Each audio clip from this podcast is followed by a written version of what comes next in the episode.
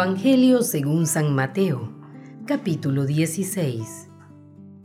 Los fariseos y los saduceos se acercaron a Jesús, querían ponerlo en apuros y le pidieron una señal milagrosa que viniera del cielo. Jesús respondió, Al atardecer ustedes dicen, habrá buen tiempo, pues el cielo está rojo y encendido. Y por la mañana, con este cielo rojo oscuro, hoy habrá tormenta. Ustedes pues conocen e interpretan los aspectos del cielo y no tienen capacidad para las señales de los tiempos. Generación mala y adúltera. Ustedes piden una señal, pero señal no tendrán sino la señal de Jonás. Jesús pues los dejó y se marchó. Los discípulos, al pasar a la otra orilla, se habían olvidado de llevar pan. Jesús les dijo, Tengan cuidado y desconfíen de la levadura de los fariseos y de los saduceos. Ellos empezaron a comentar entre sí, Caramba, no trajimos pan. Jesús se dio cuenta y les dijo, ¿por qué se preocupan, hombres de poca fe? ¿Porque no tienen pan? ¿Es que aún no comprenden? ¿No se acuerdan de los cinco panes para los cinco mil hombres y cuántas canastas recogieron? Ni de los siete panes para los cuatro mil hombres y cuántos cestos llenaron con los que sobró? Yo no me refería al pan cuando les dije, cuídense de la levadura de los fariseos y de los saduceos. ¿Cómo puede ser que no me hayan comprendido? Entonces entendieron a lo que Jesús se refería que debían tener los ojos abiertos, no para cosas de levadura, sino para las enseñanzas de los fariseos y saduceos. Jesús se fue a la región de Cesarea de Filipo. Estando allí, preguntó a sus discípulos, según el parecer de la gente, ¿quién es este Hijo del Hombre? Respondieron, unos dicen que eres Juan el Bautista, otros que eres Elías o Jeremías o alguno de los profetas. Jesús les preguntó, ¿y ustedes? ¿Quién dicen que soy yo? Pedro contestó, Tú eres el Mesías, el Hijo del Dios vivo.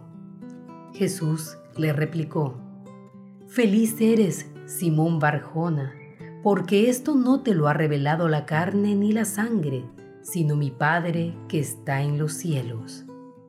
Y ahora yo te digo, tú eres Pedro, o sea, piedra, y sobre esta piedra edificaré mi iglesia. Los poderes de la muerte jamás la podrán vencer. Yo te daré las llaves del reino de los cielos.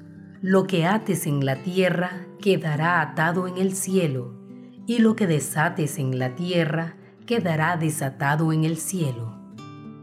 Entonces Jesús les ordenó a sus discípulos que no dijeran a nadie que Él era el Mesías.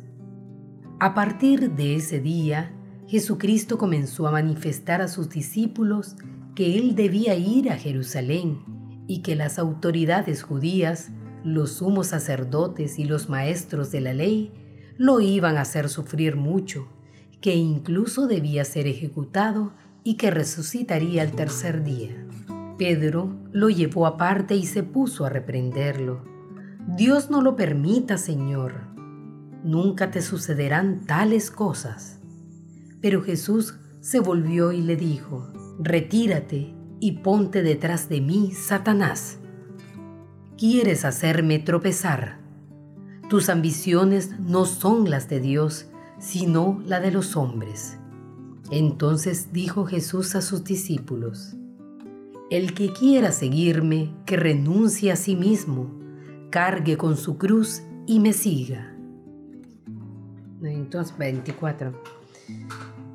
Versículo 24. Entonces dijo Jesús a sus discípulos, El que quiera seguirme, que renuncie a sí mismo, cargue con su cruz y me siga pues el que quiera asegurar su vida, la perderá, pero el que sacrifique su vida por causa mía, la hallará. ¿De qué le servirá uno ganar el mundo entero si se destruye a sí mismo?